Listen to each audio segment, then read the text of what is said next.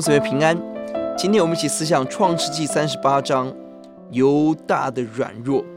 一到五节，犹大的妻子生了三个孩子。六到十二节，犹大的儿子跟他玛，因着大儿子珥被神所误，被神杀；儿男行的是错误的，被神杀。因此犹大。要保护第三子示拉而欺骗他玛。十三到二十六节，他玛用计引诱犹大而生子。而二十七到三十节，犹大从他玛得了两子。这段经文的要节在二十六节，犹大承认说他就是他玛，比我更有义，因为我没有将他给我的儿子示拉。从此犹大不再与他同寝了。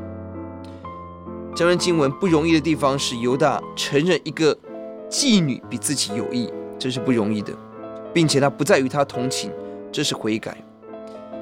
经文整个文脉到三十七，从三十七到五十章，主角都是约瑟，却插入三十八章犹大的故事，目的何在？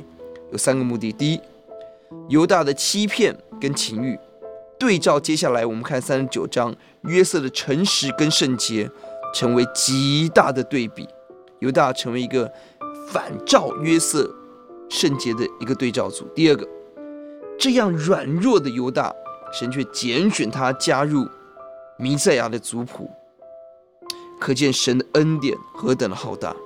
第三个，犹大的软弱情欲暗示了以色列人在埃及为奴四百年的主因。